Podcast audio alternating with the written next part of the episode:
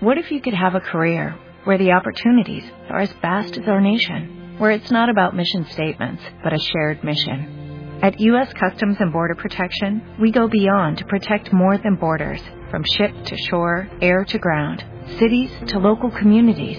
CBP agents and officers are keeping people safe. Join U.S. Customs and Border Protection and go beyond for something far greater than yourself. Learn more at cbp.gov/careers.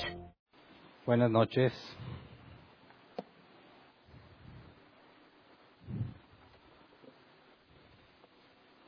El día de hoy vamos a analizar el tema del Antiguo Testamento. El domingo analizamos el canon bíblico y la formación del Nuevo Testamento, cómo se estableció. Y mencionamos que tenemos la misma o la misma Biblia hebrea por así decirlo, que los judíos ortodoxos. Tenemos lo, eh, el Antiguo Testamento nuestro es igual al de ellos, excepto que está ordenado de forma diferente. Y mencionamos que la Iglesia Católica tiene más libros que nosotros y que fue en el Concilio de Trento cuando los definieron. Eh, recordemos brevemente los criterios usados para determinar el Nuevo Testamento. Decían los cuatro principales criterios. Fue escrito por un apóstol o uno de sus colegas. Su enseñanza ortodoxa.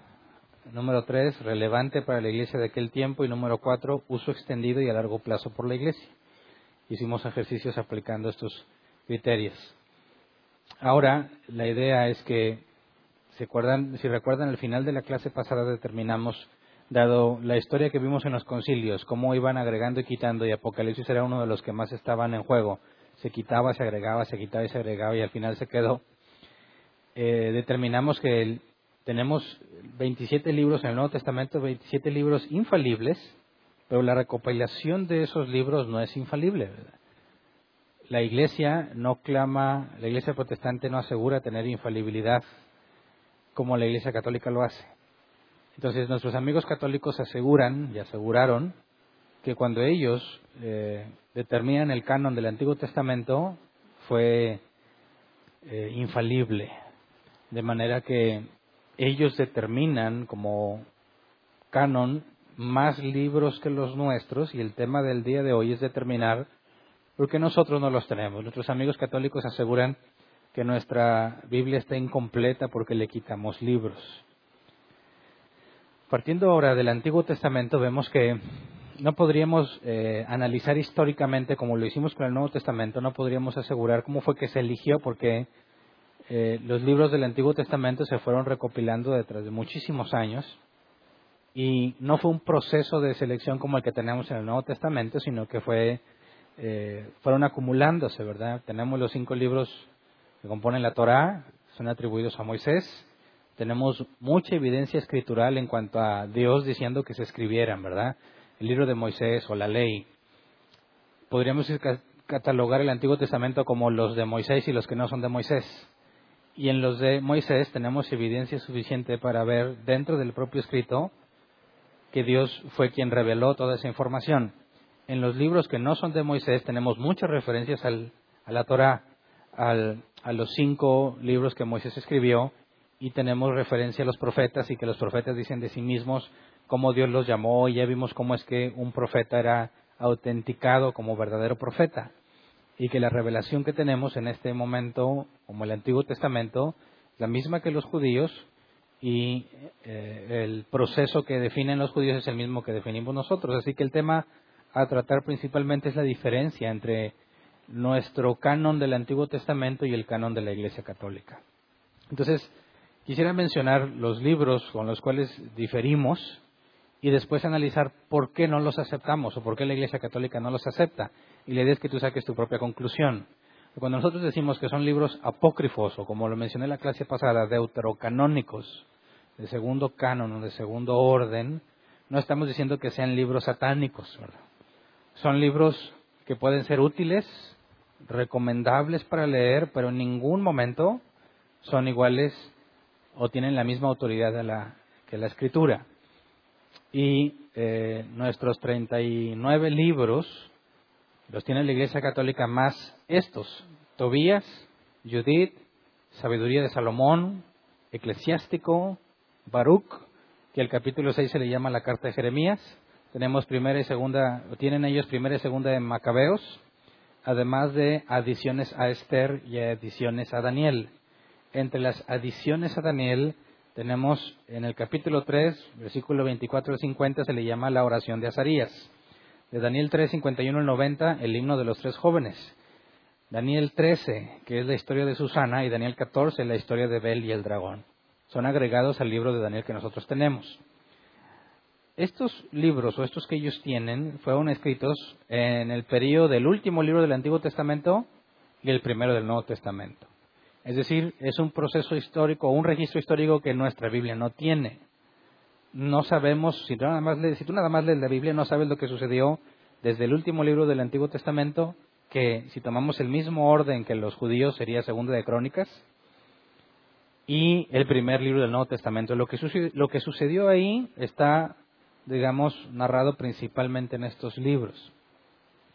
Ahora, los católicos se consideran que estos son inspirados por Dios y recordemos que aseguran que es infalible el canon que ellos definieron.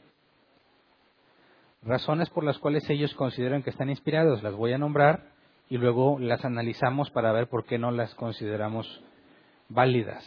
Número uno, dicen, estos libros deuterocanónicos o apócrifos estaban incluidos en la Septuaginta. Ahora, ya mencioné brevemente la Septuaginta eh, la clase pasada y el nombre de la Septuaginta se, deriva de los 70 o 72, redondeados 70 números de traductores sabios judíos la tradujeron. Fue producida por instrucciones del rey Ptolomeo II Filadelfo de Egipto. Se tradujo del hebreo y arameo al griego koiné. Esto es interesante porque el griego koiné es el que encontramos en el Nuevo Testamento.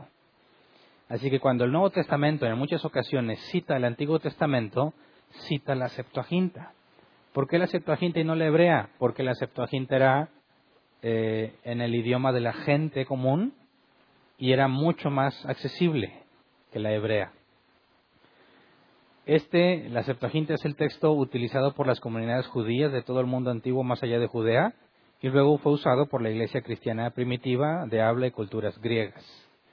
Entonces, ellos aseguran que porque estaban en la Septuaginta deben ser considerados inspirados.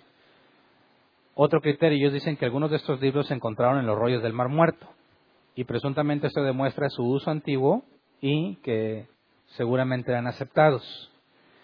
Tercer criterio, eran usados por la iglesia primitiva. Ahora, no, está diciendo que, se, los libros apócrifos fueron directamente usados, sino que el Nuevo Testamento cita la Septuaginta, ¿verdad? Y eh, cuarto punto es que los concilios, o algunos concilios del siglo III los aceptaron como parte del canon bíblico. El Sínodo de Roma en el 382 y el Concilio de Cartago en 397. Ahora, el hecho de que en algún concilio haya sido considerado canon bíblico, que ya vimos la historia, cómo iban quitando y agregando, bueno, ellos aseguran que porque fueron considerados en algún momento, entonces debiésemos confiar en que son inspirados.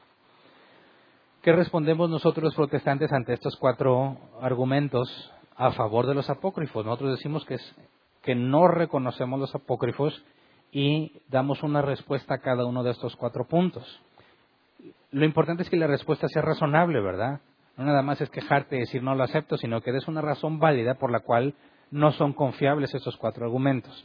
Cuando ellos dicen, estaban incluidos en la Septuaginta y por eso deben de ser tomados como inspirados, bueno, de entrada, cuando tú analizas bien, tienes versiones o libros distintos en distintos manuscritos de la Septuaginta, así que no es fácil o no es seguro saber si contenía los libros apócrifos o no originalmente. Luego tenemos referencias históricas. Filón de Alejandría, una persona del primer siglo, usó la Septuaginta extensivamente y escribió comentarios sobre los 66 libros de la Biblia que tenemos nosotros, pero nunca escribió nada sobre los libros apócrifos. Ahora, si él usaba la Septuaginta como base y no escribió nada sobre los apócrifos, es muy probable que no estuvieran incluidos originalmente. Luego tenemos otra referencia histórica, Flavio Josefo, historiador judío del primer siglo, escribe que los apócrifos no eran considerados divinos. Lo cito textualmente. Dice, desde el tiempo de Artajerjes hasta el nuestro, hasta el nuestro propio, cada suceso ha sido registrado, pero los registros no han sido considerados dignos del mismo crédito de los de la época más temprana, porque la exacta sucesión de profetas no fue continuada. Es decir, desde el último de los profetas, mencionado en Segunda de Crónicas, dice, aunque hay escritos que registraron lo que sucedió, no fueron tomados o considerados dignos del mismo crédito. Es decir, eran libros importantes porque nos dan información, pero no se consideraban inspirados por Dios. Eh, incluso, como lo mencioné hace rato, las, algunas copias de la Septuaginta no tienen los mismos libros apócrifos. Tienen algunos, pero no todos los que la Iglesia Católica menciona. Y otro criterio importante es las palabras de Jesús. Nosotros en respuesta a que por el hecho de estar en la Septuaginta ya es válido, nosotros decimos, bueno, Jesús excluye a los libros apócrifos del canon del Antiguo Testamento. Vamos a Lucas capítulo 11, versículos 50 y 51. Dice, por lo tanto, a esta generación se le pedirán cuentas de la sangre de todos los profetas derramada desde el principio del mundo, desde la sangre de Abel hasta la sangre de Zacarías, el que murió entre el altar y el santuario Sí, les aseguro que de todo esto se les pedirá cuentas a esta generación. Entonces fíjate que Jesús dice que de todos los profetas, desde Abel hasta Zacarías, ¿verdad? Vamos ahora a Mateo 23, 35, donde menciona lo mismo o muy similar. Así recaerá sobre ustedes la culpa de toda la sangre justa que ha sido derramada sobre la tierra, desde la sangre del justo Abel hasta la de Zacarías, hijo de Berequías, a quien ustedes asesinaron entre el santuario y el altar de los sacrificios. Ahora, Considerando que en aquel entonces el, Antiguo Testamento estaba ordenado de Génesis a Segunda de Crónicas, tenemos que en Génesis 4.8 dice Caín habló con su hermano Abel. Mientras estaba en el campo, Caín atacó a su hermano y lo mató. Y es la primera referencia, la sangre del justo Abel, que está en Génesis, el primer libro. Hasta la de Zacarías. Vamos a Segunda de Crónicas, capítulo 24, versículo 21 al 22. Dice, pero ellos conspiraron contra Zacarías, hijo de Joyadá, y por orden del rey lo mataron a pedradas en el atrio del templo del Señor. Así fue como el rey Joás, no tomando en cuenta la bondad de Joyadá, mató a su hijo Zacarías, quien al morir dijo que el Señor vea esto y te juzgue. Ahora, nosotros tenemos los mismos libros, pero acomodados de otra forma, ¿verdad? Cuando Jesús dice, la sangre de todos los profetas, de Génesis a Segunda de Crónicas, ¿qué onda con los libros apócrifos? Jesús no menciona ningún profeta en todo ese periodo de tiempo, ¿verdad? En el Nuevo Testamento, ¿quién, quién es a quien Jesús le considera el último profeta? Juan el Bautista. Entonces, las palabras de Jesús es que de Zacarías a Juan el Bautista no hubo profeta. Ahora, recuerdan que cuando estudiamos la revelación especial, decimos que tenemos la revelación especial en el Antiguo Testamento porque habló a través, Dios habló a través de profetas. Si Dios habló a través de profetas y no hubo profetas según Jesús entre Zacarías y Juan el Bautista, cualquier cosa que se haya escrito en ese periodo de tiempo no podría ser revelación especial de Dios, ya que no hubo profetas, ¿verdad? Así que asegurar que, dado que Jesús leyó también la Septuaginta, si Jesús no considera inspiración divina por medio de un profeta en ese periodo de tiempo, ¿por qué razón deberíamos considerarlo nosotros? ¿Me explico? en cuanto al primer punto, este es nuestro argumento en contra, ¿verdad? No es seguro que haya estado en la Septuaginta y a pesar de que Jesús leyó la Septuaginta, no considera que haya habido profetas en el periodo de tiempo en el que se escribieron los libros apócrifos. Así que asegurar que Dios inspiró a hombres en ese periodo de tiempo que implica estos libros apócrifos sería ir en contra de las palabras de Jesús. ¿Verdad? Ok. En cuanto al segundo criterio, algunos de estos libros se encontraban en los rollos del Mar Muerto. Es cierto que algunos se encontraron en los rollos del, Mar Muerto, pero también se encontraron libros que ni siquiera son considerados deuterocanónicos, libros de cualquier otro tipo. Esto indica que seguramente eran leídos en aquel tiempo, considerados importantes, pero el propio Flavio Josefo nos había dicho que no eran considerados con la misma autoridad o la misma importancia. Entonces, el hecho de que haya estado entre los rollos del mar muerto no tiene nada que ver con asegurar que son divinamente inspirados. Así que es cumulativo. Tenemos las palabras de Jesús, ¿verdad? Y luego, el hecho de que se hayan encontrado libros en el rollo en, el mar muerto no tiene nada que ver con asegurar que son inspirados, partiendo de que Jesús nos dijo que en ese periodo de tiempo no hay profetas. Ahora, asumir que fue usado por la iglesia primitiva. Es cierto que la Septuaginta fue usada por la eh, iglesia primitiva, pero no hay ninguna cita en el Nuevo Testamento, no hay ninguna cita de los libros apócrifos. Hay católicos que aseguran, y les puedes buscar en internet, aseguran que sí hay citas, pero las citas están bien forzadas. Por ejemplo, cuando Jesús dice que debemos perdonar nuestras ofensas, dicen, ahí está citando un libro apócrifo, se me olvidó apuntar cuál era, que dice que debemos perdonar también. Pero eso no tiene nada, o sea, el hecho de que Jesús diga que debes perdonar a tus enemigos y el hecho de que esté escrito en cualquier otro libro no implica que ese otro libro también está inspirado. No sé si me explico. No hay ninguna cita clara hacia los libros apócrifos en el Nuevo Testamento y la que nuestros amigos católicos tratan de usar a su, favor son muy, pero muy forzadas. Ahora, algunos concilios, el siguiente criterio, en el, siglo III los aceptaron como parte del canon. ¿Ok? Algunos concilios los pudieron haber reconocido como el Evangelio de Tomás, pero luego concilios posteriores lo desacreditaron. Así que si realmente fuese infalible el proceso que usó la Iglesia Católica, no hubiese pasado eso, ¿verdad? El hecho de que hayan sido considerados algunas veces por algunos concilios no asegura que realmente sean inspirados por Dios. De hecho, si considera los concilios que no los consideraron, entonces eso atestigua que era difícil determinar si realmente eran inspirados o no. Sabemos que el libro de Apocalipsis sufrió un proceso similar, pero nosotros no aseguramos que el proceso por en el cual fueron seleccionados es infalible, como ellos aseguran. Así que para nosotros no hay ningún problema en que haya habido dificultades al determinar si era inspirado o no.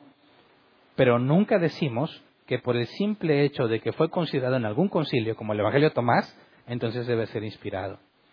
Bajo ese criterio deberían considerar inspirado el Evangelio de Tomás, que también, al menos en un concilio, fue considerado como parte del canon.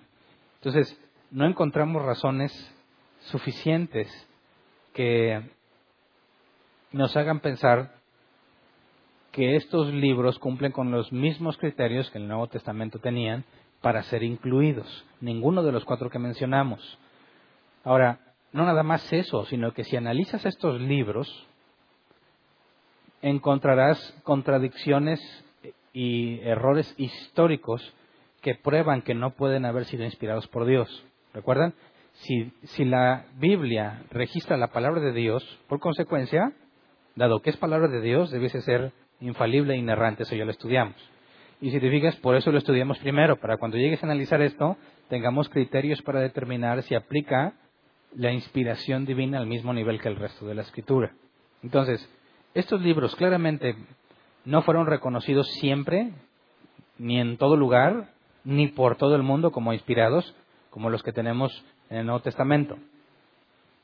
Si tú comparas las controversias que generan los apócrifos comparados con el apoyo que tienen los que nosotros tenemos, no es digno de ser tomados como importantes. Incluso muchos líderes cristianos en la historia rechazaron totalmente los libros apócrifos. Por ejemplo, Orígenes, Atanasio, Jerónimo, Gregorio el Grande, etc. Entonces tenemos muchas referencias a que hay serias dudas en cuanto a la aceptación. Ahora, si consideramos entonces que el hecho de que hayan sido mencionados en algún momento en el Nuevo Testamento, aunque son muy forzadas las referencias que ellos hacen, tendríamos que, bajo el mismo criterio, considerar inspiradas otras fuentes que ellos mismos no consideran como inspiradas. Por ejemplo, el poeta Aratus, citado en Hechos 17, 28. Palabras del apóstol Pablo, puesto que en él vivimos, nos movemos y existimos, como algunos de sus poetas griegos han dicho, de él somos descendientes. Bueno, eso es supuestamente, yo no encontré los escritos del poeta Aratus, sino la referencia de que es poesía de él, que él es quien está mencionado aquí. Considere igual que no es Aratus y es cualquier otro. Si seguimos el mismo criterio de la Iglesia Católica, tendríamos que decir que este hombre también era inspirado por Dios, porque fue mencionado en el Nuevo Testamento. Y ellos no consideran que la poesía de Aratus sea inspiración divina, ¿verdad? Ahora, si vamos a Judas 1.9, que lo analizamos en su momento, que es muy probable que está citando el libro de Enoch, Judas 1.9 dice, ni siquiera el arcángel Miguel, cuando argumentaba con el diablo, disputándole el cuerpo de Moisés, se atrevió a pronunciar contra él un juicio de maldición, sino que dijo el Señor, te reprenda. Sabemos que eso no está en el Antiguo Testamento. Está haciendo referencia a un escrito fuera del canon. Muy seguramente hace referencia al libro de Enoch. Los católicos no consideran el libro de Enoch inspirado, nosotros tampoco. Pero si el criterio que ellos usan para defender sus libros apócrifos, diciendo que fueron nombrados en el Nuevo Testamento, si ese criterio es correcto, tendrían que reconocer el libro de Enoch como inspirado y no lo hacen. Es decir, no son consistentes en su criterio. ¿Verdad? Ahora, leamos partes. Voy a leer algunas o las principales, los principales conflictos en cada uno de los libros que nos hacen pensar que independientemente de si hayan sido aceptados o no, cuando analizas el texto, tiene conflictos doctrinales con el resto de la escritura o errores históricos, contradicciones entre el resto, con el resto de la escritura, lo cual sería imposible que suceda si realmente es palabra de Dios. Consideramos primero que el autor de Macabeos, en segunda de Macabeos 15, versículo 37 y 38, ahora no sé si ustedes saben dónde consultar esto. Busquen la Biblia versión Dios habla hoy, y esa Biblia incluye los libros apócrifos. Así los que voy a citar de, de los apócrifos es de la versión Dios habla hoy. Ustedes pueden buscar en internet Biblia versión Dios habla hoy y ahí vas a encontrar los apócrifos. Segunda de Macabeos 15, 37 38. Dice así, así sucedieron, así sucedieron las cosas relativas a Nicanor. Desde entonces la ciudad ha estado en poder de los hebreos. Y yo termino aquí mi narración. Si está bien escrita y ordenada, eso fue lo que me propuse. Si es mediocre y sin valor, solo eso fue lo que pude hacer. Ahora, eso es lo que el propio autor dice. ¿Crees tú que está hablando por inspiración divina? Si el propio autor dice, mira, pues le eché ganas. le eché ganitas, ¿verdad? Y, si resulta que fue mediocre y sin valor, pues es lo más que pude hacer. Bueno, eso descarta todo lo que pudo haber dicho, porque en lugar de decir, así dice el Señor, ¿se acuerdan cuando analizamos que autentificó el profeta en cuanto al llamado? Así dice el Señor, aquí dice, pues esto es lo mejor que pude hacer. Así que no hay nada que nos lleve a confiar en lo que el autor de Macabeos escribió. Ahora, en el prólogo de Eclesiástico, que es otro libro, eh, cuando tú empiezas a leer el libro, primero viene el prólogo. Dice eclesiástico, prólogo del traductor griego. Dice, así lo hizo mi abuelo Jesús. No Jesús el nuestro, porque esto es antes. Dice, así lo hizo mi abuelo Jesús. En primer lugar se dedicó de lleno a la lectura de la ley y los profetas y de los demás libros recibidos de nuestros antepasados. Y alcanzó un conocimiento muy grande de ellos y luego él mismo se sintió movido a escribir un libro sobre la instrucción y la sabiduría, para que practicando sus enseñanzas las personas deseosas de aprender pueden hacer mayores progresos viviendo de acuerdo con la ley.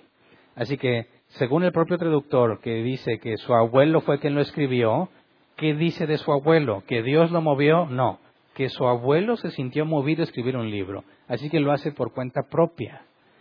Es imposible que el libro de eclesiástico sea tomado como inspiración divina, ya que no procede de Dios, sino del propio autor, del abuelo Jesús, ¿verdad? Por eso lo descartamos. Ahora, los judíos de Palestina rechazaron los libros apócrifos. Después de la destrucción del templo, los judíos de Palestina formaron su canon y no incluyeron a los apócrifos. Veamos ahora los errores doctrinales, o sea, doctrina que contradice el resto de la escritura o que no cuadra con el resto de la escritura. Veamos ahora el, turno de Tobías. Tobías capítulo 6, versículos 5 al 9.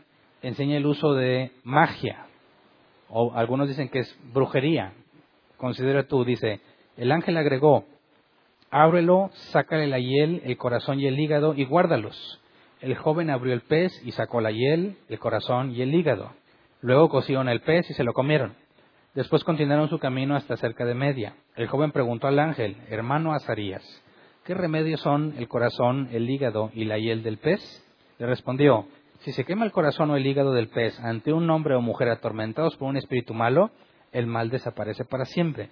Con la hiel se untan las manchas blancas de los ojos y quedan sanos. Así que, según esto, el ángel asegura que para echar fuera a un demonio o un espíritu malo, hay que quemar el corazón o el hígado del pez ante un hombre o mujer. Bueno, Jesús cuando le preguntaron que por qué echaba fuera demonios, dijo que con el dedo de Dios lo hacía. Y aquí este ángel le asegura que con un menjurje. No cuadra con la escritura en ningún momento. De hecho, quemar eso y esperar que afecte a lo espiritual, pues es precisamente magia o brujería. Otra referencia a Tobías, Tobías 4, 9 al 11, asegura que por medio de las ofrendas se obtiene perdón de pecados. Dice, pero nunca temas dar, así te prepararás un tesoro para el día de la necesidad, pues la limosna nos libra de la muerte y nos guarda de andar en tinieblas. Además, para el que da, el que da, su limosna le queda como un precioso depósito ante el Altísimo. Y luego nos brincamos al capítulo 12, versículo 9. Dice, ya que la limosna libra de la muerte y purifica de todo pecado, los que dan limosna tendrán larga vida. Ahora, ¿te parece que es consistente con el resto de la escritura, perdón de pecados por medio de limosna? Claro que no. Ahora, ¿por qué la Iglesia Católica lo mantenía? Una de las cosas que encontró Lutero, que le generó mucho conflicto, fueron las, ¿cómo se llamaban esto donde echabas el dinero y indulgencias? Ellos aseguraban que si tú tenías un familiar en el purgatorio, mientras más dinero le echaras, más rápido salía. Y montaban toda una obra, un show, donde ejemplificaban cómo la gente estaba sufriendo y que tú podías ahorrarle el sufrimiento. Toda aquella persona que tuviera un familiar muerto quedaba impactado ante la actuación, porque eran buenos actores, y el último se les decía, pues si no quieres que tu familiar sufra esto, échale. Algunos aseguran que en las cajas decía cayendo la moneda al fondo, saliendo el alma del purgatorio. ¿En qué se basaban? En esto. ¿Por qué no quieren excluirlo? Me parece obvias razones. Ahora, parece que muchos cristianos leyeron eso, ¿verdad? Porque hoy se enseña algo muy parecido, ¿verdad? ¿Quieres estar bien con Dios? Pues échale lana. ¿Quieres que te vaya bien? Que caiga la lana. Le llaman siembra, le llaman eh, pactos, etcétera, etcétera. Ahora, si ellos estuvieran también ahí en su, en su, Biblia, este Tobías, de aquí se respaldarían. Pero el punto es que es inconsistente con todo el resto de la escritura. Es imposible que puedas lograr el perdón de pecados a través del dinero, a través de la limosna. Vamos otra vez a segunda de Macabeos, donde enseña un tema similar, ofrecer dinero para el perdón de los pecados, pero de los muertos que aquí ya es donde arman su base eh, nuestros amigos católicos para las indulgencias que usaban. Segunda de Macabeos capítulo 12, versículo 43 al 45. Segunda de Macabeos 12, 43 al 45 dice, efectuó entre sus soldados una colecta y entonces envió hasta dos mil monedas de plata a Jerusalén a fin de que allí se ofreciera un sacrificio por el pecado. Todo esto lo hicieron muy bien inspirados por la creencia de la resurrección, pues si no hubieran creído que los compañeros caídos iban a resucitar, habría sido cosa inútil y estúpida orar por ellos. Pero creían firmemente en una valiosa recompensa para los que mueren como creyentes. De ahí que su inquietud era santa y de acuerdo con la fe. Esta fue la razón por la cual Judas ofreció ese sacrificio por los muertos para que fueran perdonados de su pecado. Está establecido que los, los hombres mueran una sola vez y después de esto el juicio. Y aquí se enseña que si ya se te murió, pues puedes echar una lana para que se le perdonen los pecados. Entonces, esto, aunado con Tobías, fundamenta las indulgencias. Y la doctrina de muchos cristianos. Bueno, eh, cristianos entre comillas, no debían ser llamados así. Entonces, ¿por qué no aceptamos segunda de Macabeo y Tobías? Precisamente porque tiene una doctrina que contradice la escritura. Ahora vamos, es el torno de sabiduría o sabiduría de Salomón. Vamos a Sabiduría 9.18. En la versión Dios habla hoy está citado, el libro aparece como Sabiduría, pero también se le conoce como Sabiduría de Salomón. Se supone que un grupo de personas, amigos de Salomón, escribieron sobre lo que Salomón había enseñado. Obviamente siglos después, ¿verdad? Pero bueno, Sabiduría 9.18. Dice, yo era un niño bueno por naturaleza que había recibido un alma buena, o más bien, siendo bueno, entré en un cuerpo puro. ¿Encuentras algo raro en ese texto? Vamos a Salmos 14.3. Salmos 14.3. Pero todos se han descarriado, aún se han corrompido. No hay nadie que haga lo bueno, no hay uno solo. Y hay que agregarle, excepto este que está citado en sabiduría, ¿verdad? es una contradicción directa. ¿Verdad? Otra más, sabiduría 8, 19 al 20. Sabiduría 8, 19 al 20 dice, gracias a la sabiduría han podido los hombres seguir el buen camino y aprender lo que te agrada. Fueron salvados gracias a ella. ¿Ves algún problema aquí? Vamos a eh, Efesios 2, 8 al 9. Porque por gracia ustedes han sido salvados mediante la fe. Eso no procede de ustedes, sino que es el regalo de Dios, no por obras para que nadie se jacte. Entonces, ¿qué es lo que asegura el libro de, sabiduría de Salomón? Que gracias a la sabiduría que le has adquirido te salvas. ¿Y qué dice Efesios? Que no procede de nosotros, sino que es gracia. Así que es un regalo. Si es por medio de la sabiduría que te salvas, contradices directamente la salvación como gracia divina. Y que por eso lo rechazamos. Ahora, ¿qué dices de Judith? Aquí en Judith hay un error histórico. Vamos a Judith 1.7 y además contradice a Segunda de Reyes, pero vamos a leerlo.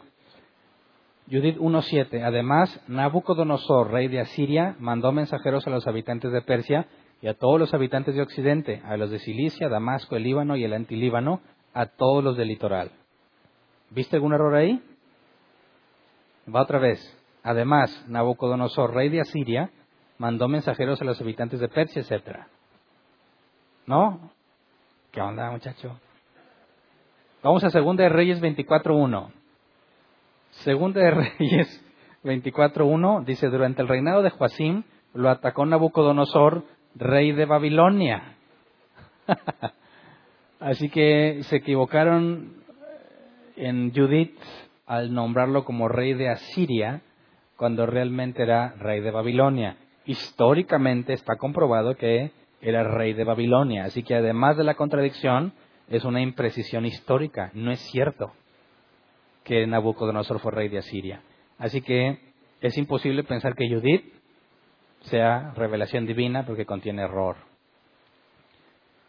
Ahora, el turno de Baruch. Baruch contradice a Jeremías en el tiempo en que los judíos servirían al rey de Babilonia. Vamos a Baruch 6.2. Baruch 6.2.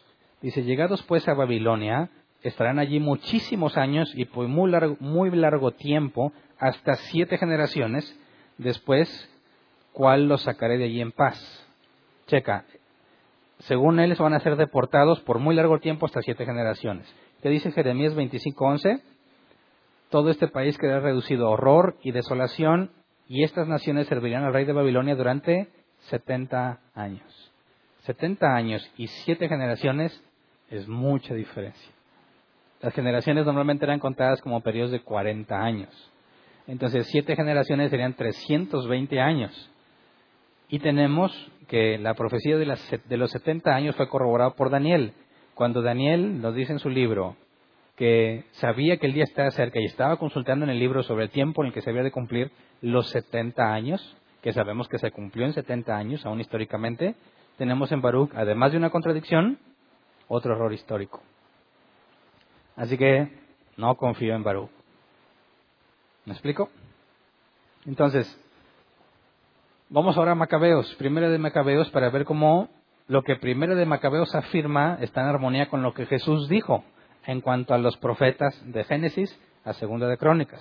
Dice, en Primera de Macabeos se declara que no había profetas en ese tiempo. Vamos a Primera de Macabeos 9:27. Primera de Macabeos 9:27. Dice, fue una gran prueba en Israel como nunca se había visto desde que terminó el tiempo de los profetas. Y luego, capítulo 14, versículo 41. También el rey tomó en cuenta el que los judíos y los sacerdotes habían resuelto que Simón fuera su jefe y sumo sacerdote hasta la aparición de un profeta digno de fe. Entonces, el propio autor de Macabeos aclara que no había profetas en ese tiempo. Entonces, ¿qué opinas? ¿Estamos equivocados? Al excluirlos del canon del Antiguo Testamento, al excluirlos de la Escritura, o tenemos la razón? Sabes, he investigado un poco, no, no, he encontrado muchos registros, cómo los católicos defienden estas diferencias. Y no encontré mucho. De hecho, vi cuando alguien estaba tratando de defender a Judith, o sea, el libro de Judith, cuando se equivoca con el rey de, o sea, con Nabucodonosor, rey de Asiria, él dice, no, espérate, es que eh, Judith no, no, es una especie de parábola no es historia. O sea, dice que Nabucodonosor era el rey de Asiria. Dice, no, eso no significa que realmente fuera, ¿eh? Es una especie de parábola. Es, ¿Cómo? ¿Así te defiendes, honestamente? ¿Es así como defiendes la inspiración del texto ante un error claro que contradice? Es más, el propio libro de Baruch dice que Nabucodonosor el rey de Babilonia. Entonces, la verdad es que es muy difícil defender la inspiración divina en estos libros. Hay más diferencias menores que pueden sujetarse a distintas interpretaciones. Por ejemplo, en Sabiduría Salomón encontré otra referencia que dice que de la materia fundó el mundo. Y dices, bueno, ¿de dónde se sacó la idea de que de la materia fundó el mundo? Si sabemos que no había nada porque hay un principio, ¿verdad? Y si hay un principio, entonces no había nada. Y el libro de sabiduría dice que de la materia fundó el mundo. Pero bueno, puedes pensar, bueno, quizás cuando dice la tierra estaba desordenada y vacía, pudiese referirse a la materia. Entonces tienes que forzarle y meterle cosas para tratar de defenderlo. Y pues no lo consideré como de las más importantes, se me hacían más claras las otras que ya mencioné. Entonces, la idea es que no tomes por dogma. ¿Ha escuchado la palabra dogma? los católicos la utilizan mucho porque estás obligado a creer en los dogmas de la Iglesia Católica. El cristianismo protestante no tiene dogmas, te invita a que tú investigues y llegues a una conclusión. Un dogma es aquello que ha sido definido, lo cual no puedes dudar. Así que ellos tienen como dogma la ascensión de, María. La Inmaculada Concepción de María es un dogma y si eres católico no puedes dudarlo porque entonces vas en contra de la religión católica. Los cristianos protestantes no tenemos dogmas. Se trata de que tú investigues y llegues a una conclusión basado en 1 de Pedro 3.15. Tienes que dar una respuesta razonable, dar razón de la esperanza que hay en nosotros. Y esa palabra razón viene de logos, de lógica, de razonarla. Tienes que explicar razonablemente por qué esperas o por qué confías en algo y presentar defensa razonable de estas diferencias y errores doctrinales que te presento realmente es imposible. Entonces, tú tienes que considerar en tu estudio particular si estás de acuerdo con la reforma protestante o estás de acuerdo al campo católico, aquel bando. No negamos, y quisiera dejar bien claro, no negamos que, no negamos que pueden ser libros útiles quieres saber qué sucedió sin asegurar que es infalible, más o menos una idea de qué sucedió en ese periodo al cual la Biblia nuestra no registra nada, tienes información. Es como leer un libro eh, posiblemente histórico, porque ya vimos que hay errores históricos, pero que te puede dar una idea de lo que sucedió sabiendo que no todo lo que dice es verdadero.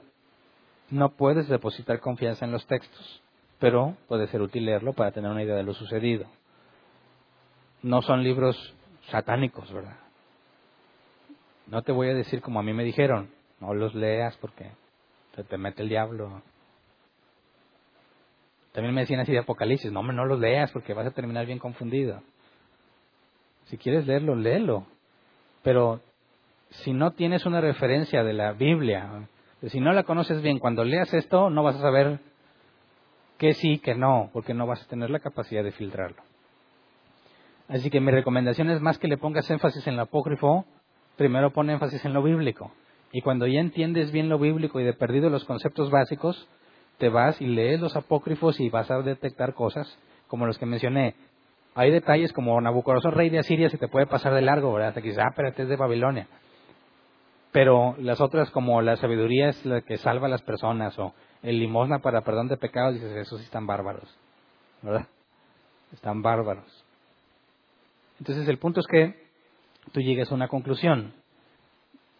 Partiendo de esta clase, voy a dejar en paz un tanto la base bíblica o por qué es confiable y vamos a empezar a estudiar eh, principalmente cómo es Dios según Él mismo se ha revelado. Ya habíamos estudiado, ya habíamos dicho que la revelación que tenemos de Dios es lo que Dios ha dicho de sí mismo. Y Moisés dejó en claro que no todo se reveló hay cosas que quedaron ocultas. Lo revelado es para nosotros, lo oculto pertenece al Señor. Así que de entrada, no sabemos todo lo que hay que saber de Dios, porque Dios nos reveló todo lo que hay que saber de Él. Así que nuestro esfuerzo es, partiendo de la Escritura, ¿qué podemos saber de Dios ya que Dios lo dijo de sí mismo?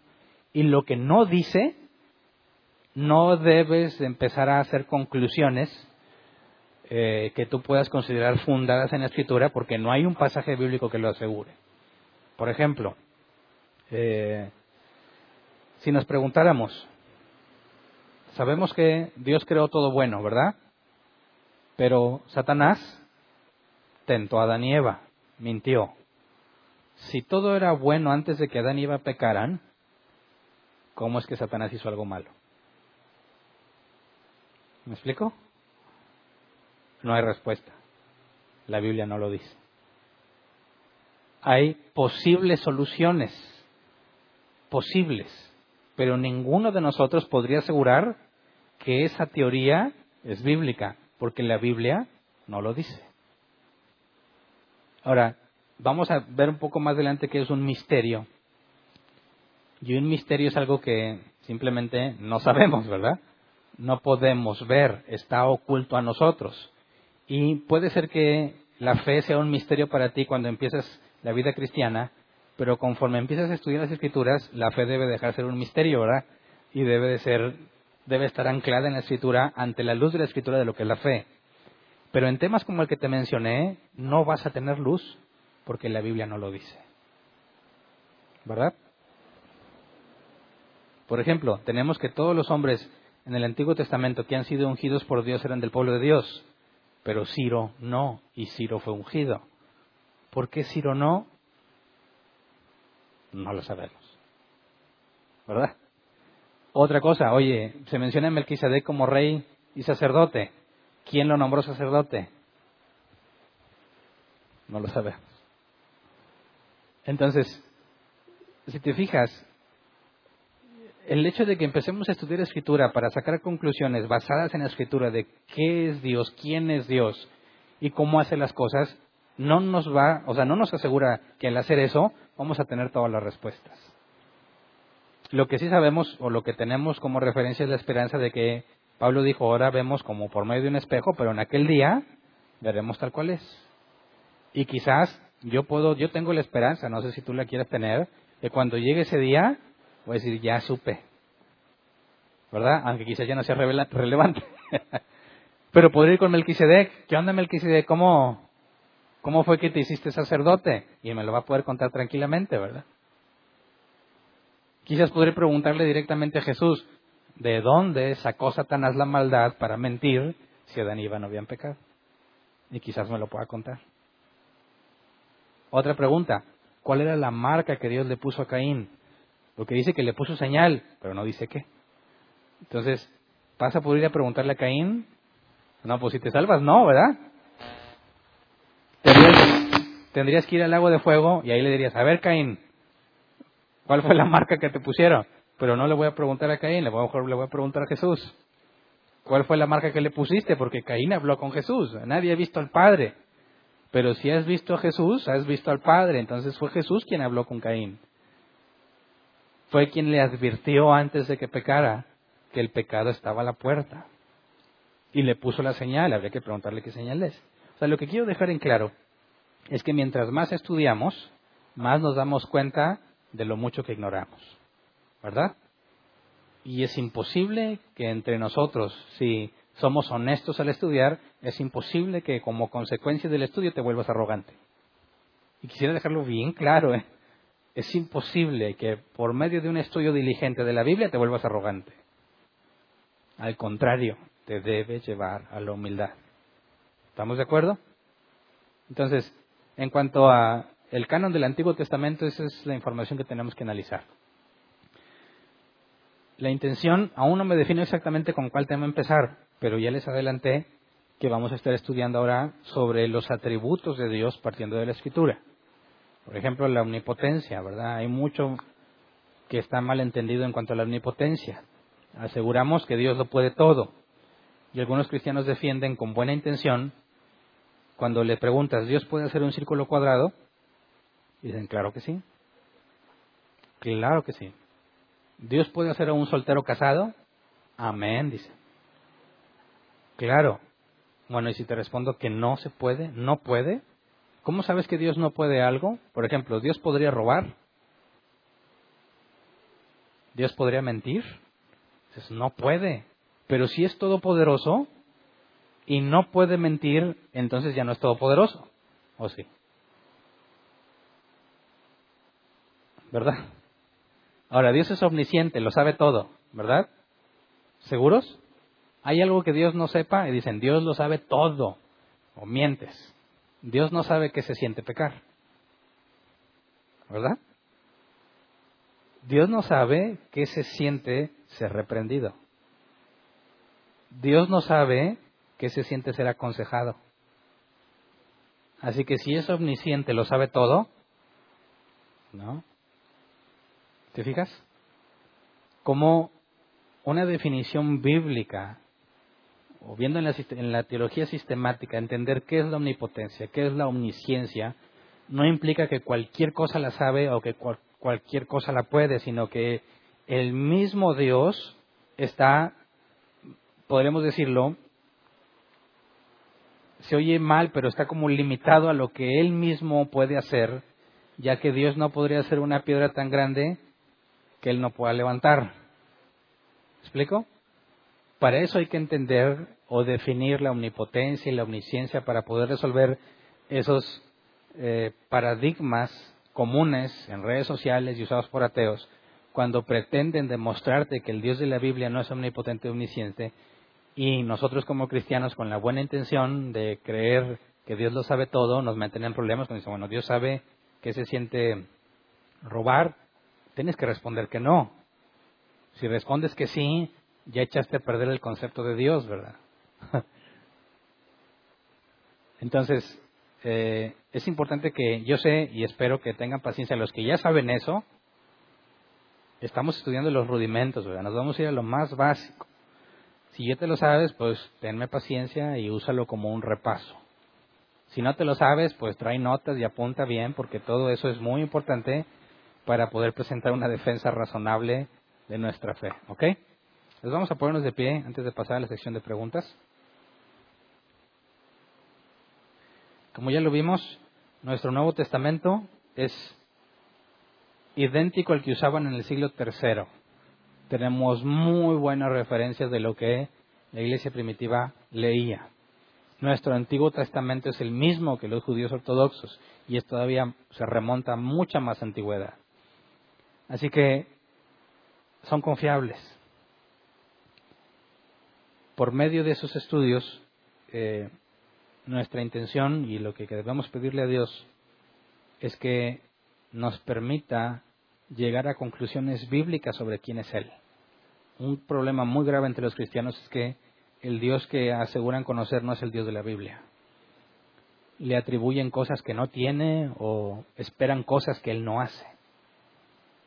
Y eso ha provocado que muchos blasfemen sobre el cristianismo diciendo que es una farsa muchos cristianos salen de las iglesias cristianas totalmente decepcionados y frustrados del cristianismo que les presentaron y se van pensando que eso es el cristianismo. Al grado que cuando alguien les quiere hablar de la iglesia, a mí no me hables de los cristianos, porque ya sé cómo son. Y bueno, los que tú conociste. Un cristiano bíblico no hubiera hecho eso que te hicieron o no te hubiera enseñado eso que te enseñaron. Entonces la idea es pedirle a Dios que nos forme un concepto bíblico de quién es Él. Vamos a orar, Señor. Gracias por tu misericordia, primero que todo, porque no merecemos nada de parte tuya, no merecemos ni siquiera que nos hagas entender la escritura, pero a ti te ha placido, Señor, tu palabra dice que lo ocultaste de los sabios, si lo revelaste a aquellos que son como niños. Tu palabra dice que de lo más vil y despreciado tomaste para avergonzar a los sabios y a los fuertes. Y es ahí donde nos encontramos, no entre los sabios ni los fuertes, sino entre lo más vil y despreciado.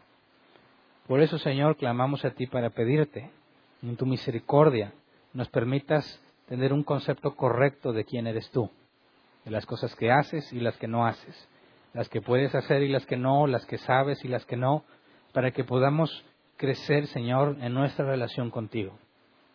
Concédenos en no ser, no tener un cerebro lleno de conocimiento, sino por medio de esto una vida llena de frutos. Que podamos ser congruentes con lo que estudiamos, Señor, y que el conocimiento que tenemos, como tu palabra nos dice, que cuando seamos cuestionados o llamados a testificar, que no nos pongamos o no nos preocupemos por qué hemos de decir, sino que el Espíritu Santo nos dirá lo que debemos hablar. Sabemos que cuando nosotros estudiamos la Escritura, Señor, nos estamos poniendo a nosotros mismos en un lugar en el que puedas, bueno, en el que podamos corroborar esa eh, confianza que pusiste en decir, cuando se me demande, es el Espíritu Santo quien me guiará hacia la respuesta correcta, pero no de forma mágica, sino porque ya está en nuestro cerebro.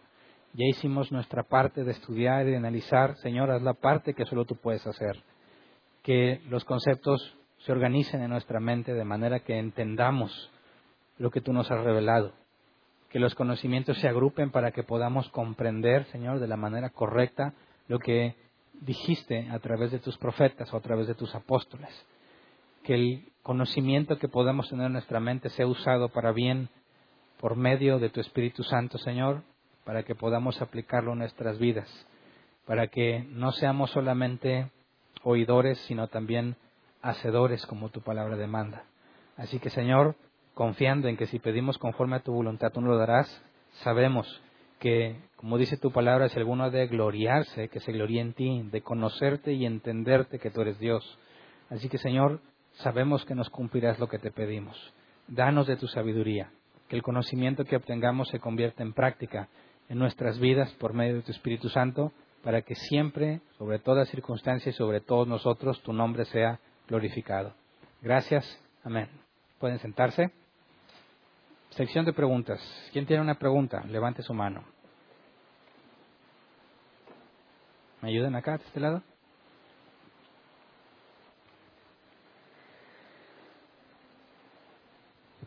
Bueno, lo que yo entendí es que empezamos con Génesis en los, los judíos y termina en Crónicas.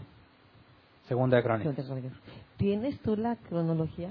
¿Cómo va? Ah, no la traje, pero está en internet y en muchas partes. Si tú pones, si tú buscas eh, Biblia hebrea, te va a aparecer toda la información. Ah, de hecho, ellos tienen juntos, o sea, nosotros tenemos varios libros que ellos tienen en un solo compendio. Entonces, si tú ves la cantidad de libros de ellos, es menos que la de nosotros.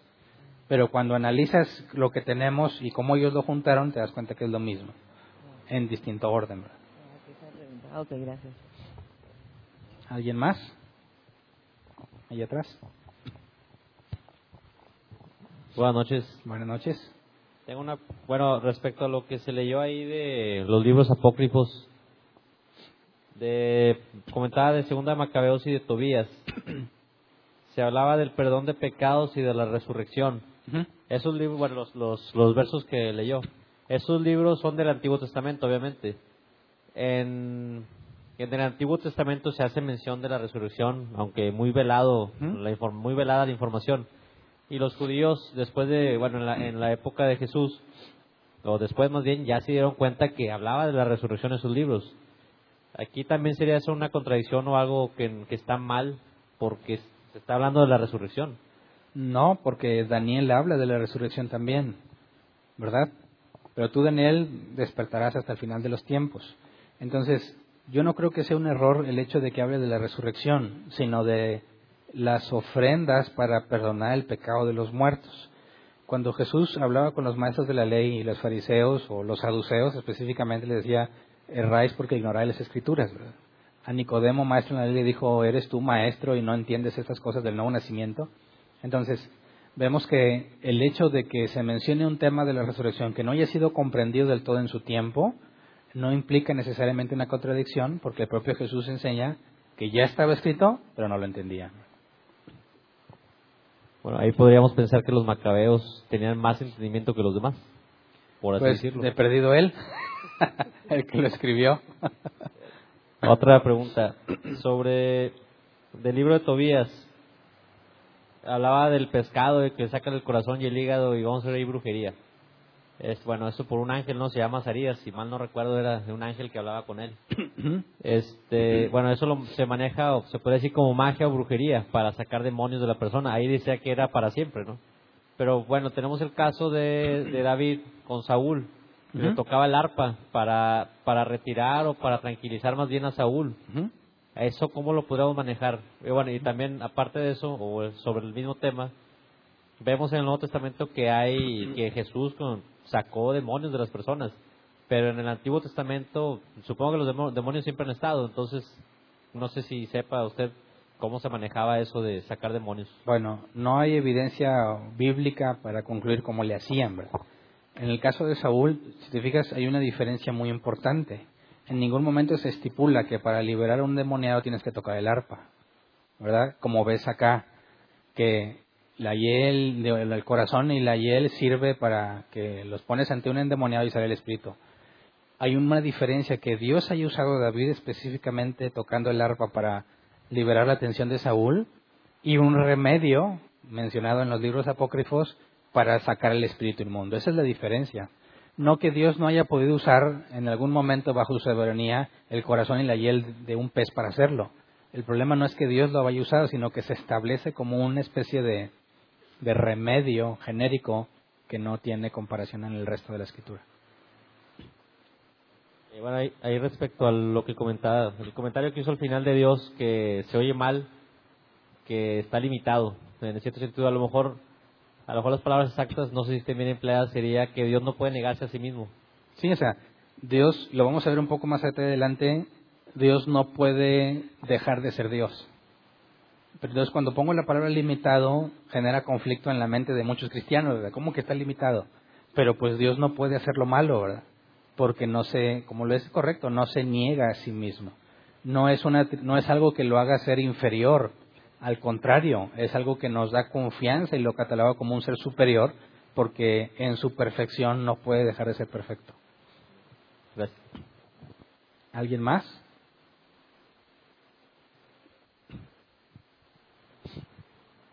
Buenas noches. Buenas noches. Volviendo a lo del pez, entonces, para poder corroborar, no sé si esté bien mi analogía, que eso fuera cierto, que aplicarla en 100% de los tiempos, tendría que ser eh, que siempre, o sea, que cualquier persona usara ese, eso y que aplicara ahorita vigentemente, que se fueran los demonios para que fuera cierto eso bíblicamente hablando o no precisamente. Pues si eso es inspirado por Dios y Dios te dice que para cualquier espíritu inmundo que quieras sacar tienes que hacer eso, debería ser comprobable y debiésemos llevarlo a la práctica.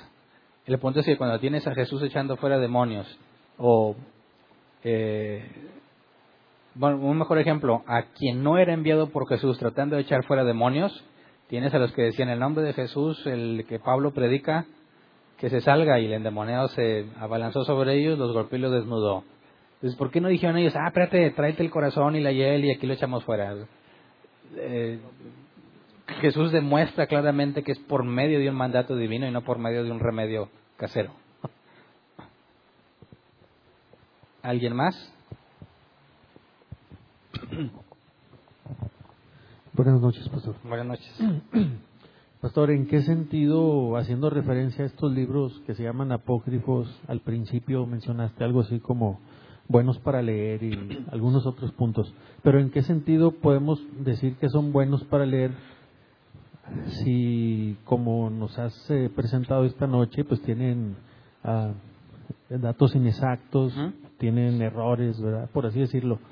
De hecho, llegaste a mencionar en algunos de ellos, no sé si fue Tobías o cual, que dijiste, bueno, pues yo no confiaría en este libro por el dato que diste. Entonces, eh, ¿en qué sentido podemos decir que son buenos para leer? O sea, yo al menos no quiero parecer un poco radical o radical, pero digo, si sé que son inexactos, que tienen errores, pues la verdad es que para mí no son buenos para leer, o sea, si me voy a, como dices tú, a dar una idea de algo que sucedió en un cierto periodo de tiempo, sí, pero sobre eso pensaría yo en que hay datos, o sea, que no puedo confiar en ellos. Ah, ¿Qué, me bueno, puedes decir? Por la misma referencia de Flavio Josefo, se registró todo lo que sucedió, pero nunca fue considerado en igual estima. Podrías tener una idea de ese periodo oscuro que no hay escritura inspirada, podrías tener una idea aproximada de lo que sucedió, la guerra de los macabeos y lo que pudo haber sucedido a grandes rasgos. Te da información en cuanto a ese periodo de tiempo, hasta ahí. El pastor, con todas estas, por así decirlo, evidencias, los que se dicen católicos, romanos, todo eso, pues no creo yo que seamos, ah, por así decirlo, no tenemos dos cerebros y ellos uno, ¿verdad? Entonces, con todas estas evidencias que existen, ¿cuál crees tú, pastor, que sea la razón por la cual ellos, que creo que no están tontitos, no han, han persistido en su, en su punto de mantener esos libros, aún y con esas evidencias eh, que, nos has presentado y que existen? Porque ellos han permanecido en ese, no voy a decir en ese error, pero en, ese punto. Pues yo creo que es, eh, en cierta forma, podríamos pensar que lo que hicieron en aquel entonces se parece a lo que hacen ahora, eh, por ejemplo, con los sacerdotes pederastas, que ellos mismos saben de las violaciones que ocurren y en lugar de exhibirlos y entregarlos a las autoridades, prefieren ocultarlo. Es decir, ellos consideran que es mayor el costo al exhibirlo que el tratar de ocultarlo, aunque saben que está mal. Entonces, en los tiempos de Lutero, tienes esa misma especie de dogma o comportamiento. ¿Cómo te atreves a dudar de lo que el Papa dijo? ¿Cómo te atreves a dudar de lo que la Iglesia ha dicho? El reconocer que Lutero tenía verdad y tomar parte de lo que el protestantismo decía implicaba que todo lo que ellos dicen es incorrecto. Y esa lucha, si realmente alguien está buscando la verdad, tienes por estiércol todo lo demás.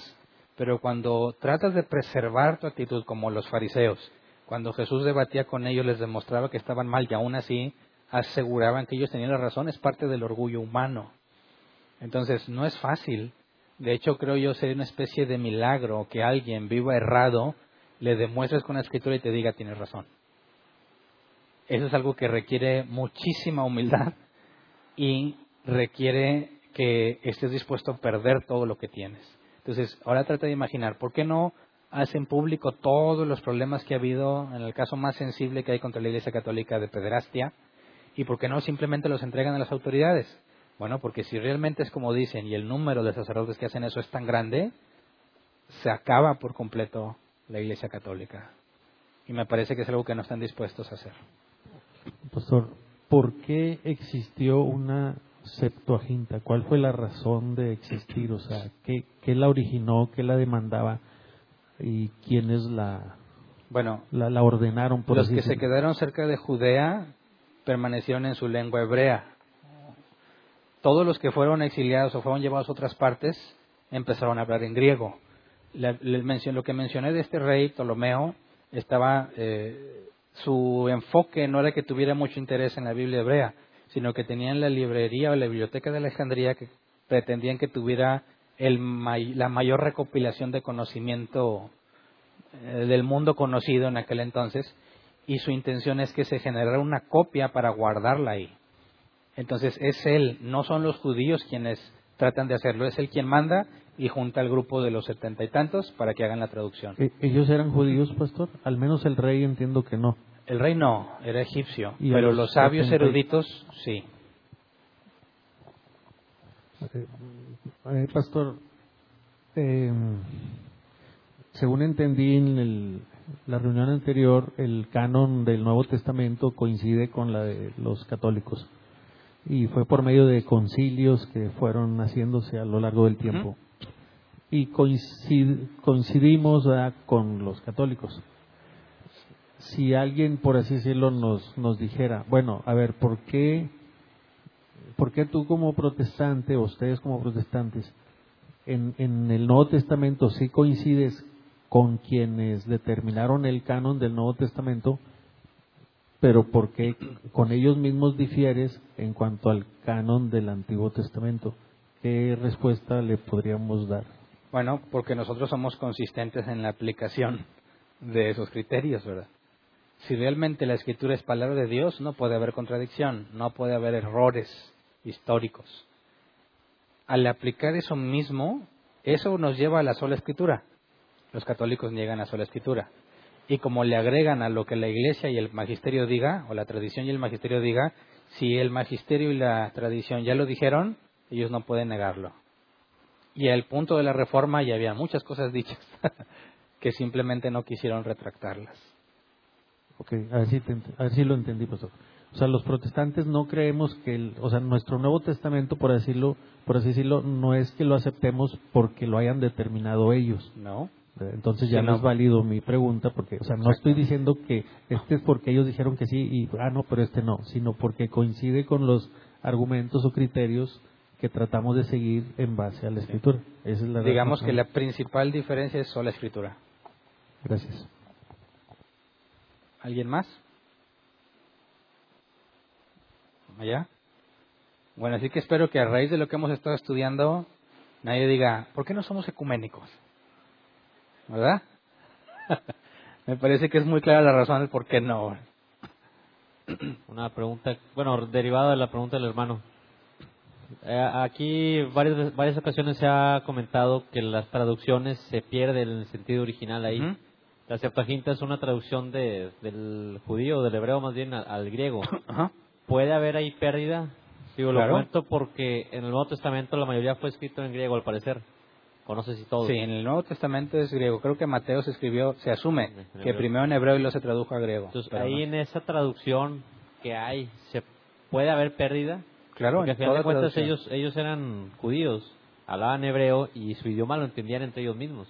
Ya momento de traducirlo al griego, pues yo supongo que también hubo ahí una pérdida o se perdía cierto, cierto sentido o significado de las palabras. Claro que hay pérdida. De hecho, recuerda que lo que nosotros consideramos inspirado por Dios es lo original. Entonces, las copias que se generen y lo que sea nunca van a tener el mismo nivel que el original. Cualquier traducción a otro idioma lleva una pérdida, en, en la, solo en la traducción lleva pérdida, porque las palabras no significan lo mismo o no existen las palabras. Pero es importante porque cuando en el Nuevo Testamento se cita la Septuaginta, tú puedes ver cómo la palabra griega fue reemplazada no por manipulación del cristiano que está escribiendo su Nuevo Testamento, sino que eran los sabios, eruditos judíos, quienes ya habían usado esa traducción. Ellos, sin idea de Jesús, mucho antes de todo eso, hicieron una traducción. Por ejemplo, cuando dice eh, la profecía que una virgen concebirá, que tú después la lees en manuscritos después de la destrucción del segundo templo y lo que se recuperó, cambiaron virgen y ahora dice una joven concebirá. Y entonces tú dices, a ver, antes de Jesús no había ningún problema de parte de los rabinos o de los sabios judíos en decir que era una virgen. Después de Jesús, cuando reconstruyen y traducen, quitan la palabra virgen y ponen joven.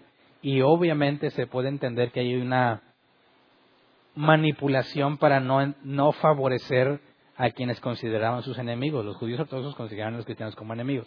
Entonces, cuando tú ves la Septuaginta y ves cómo Pablo y otros la citan, ves cómo utilizan las mismas palabras griegas y ellos, al, al- al citar la Septuaginta, demuestran que están partiendo de la traducción no, o sea, no parcial hacia Jesús, sino algo que era imposible que fuese manipulado para favorecer la interpretación bíblica del Mesías. Por eso trae valor que lo usemos. Ahora, si tú quisieras ver, en cierta forma, bueno, aunque no sabemos, vamos a ir a leer la Septuaginta y como quiera necesitamos diccionarios y todo eso, ¿verdad? Pero si tú supieras, si yo también supiera leer griego koiné, leerías exactamente lo mismo que leyó Pablo, lo que leyó Jesús en la sinagoga. Entonces, si te fijas, el valor que tendría ir a leer lo que ellos leyeron y que usaron para concluir muchas cosas en el Nuevo Testamento. Bueno, es- eso es respecto al Antiguo Testamento, pero en el Nuevo, vaya, como mismo creo que es el Nuevo Testamento donde se dice que el fundamento son los profetas y Jesús. Y los apóstoles. Bueno, los apóstoles se, se toma en cuenta que es el- la escritura, la, la antigua, el Antiguo Testamento, por así decirle. Este, ese viene en hebreo o en arameo. Y cuando se escribe el Nuevo Testamento lo están todos escribiendo en, en, en- en griego. Ujú. Ahí en esa, en esa escritura griega, porque el judío o el hebreo tiene un conocimiento de su idioma, pero al momento de plasmarlo en, en griego a lo mejor no se quiere decir lo mismo o no, no se alcanza a decir lo que realmente se quiere decir. No sé si No, es que- ahí sí hay inspiración divina, pero si No. hay pérdida como quiera. En la. Septuaginta, el nivel de verdad o de confianza es basado en qué tan fiel traduce el original. Y creo que podríamos entender en el tiempo de la iglesia primitiva, al leer la Septuaginta es como si nosotros estuviéramos ahora leyendo la Reina Valera 60. Que sabes que es palabra de Dios, pero sabes que esa no es tal cual la palabra de Dios, ¿verdad? sino es la que tienes acceso. Por, ejemplo, por eso el griego koine era el, el griego de la gente común. Leían esa versión porque es la que podían entender, ¿verdad? No todos tenían acceso ni conocían el hebreo antiguo. Así que creo que estamos en la misma situación que ellos. Citamos la Reina Valera 60 o la NBI y decimos es palabra de Dios. Sabemos que no es el original, pero que está en un nivel muy confiable de traducción. Pero, por ejemplo, Pablo, que escribió sus cartas en, en griego porque su, su, gente era griega, ¿no? O era, hablaba griego.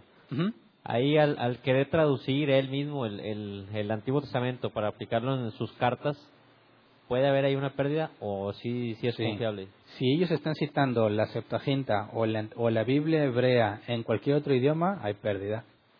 Por eso, cuando dice, aquí está citando el Viejo Testamento, muchas veces no lo cita textual, sino que lo parafrasea. Pero la intención no es decirte que ese, para, ese paráfrasis que hizo es lo que está inspirado, sino que te lleva al Antiguo Testamento donde lees lo que realmente se dijo. ¿Me explico? Y entonces en el Nuevo Testamento podemos decir que hay pérdida. O sea, en el original hay pérdida. ¿O no? Solamente en cuanto cita al Antiguo Testamento en la Septuaginta o traducido al griego. ¿Me explico? ¿Alguien más? ¿No? Muy bien.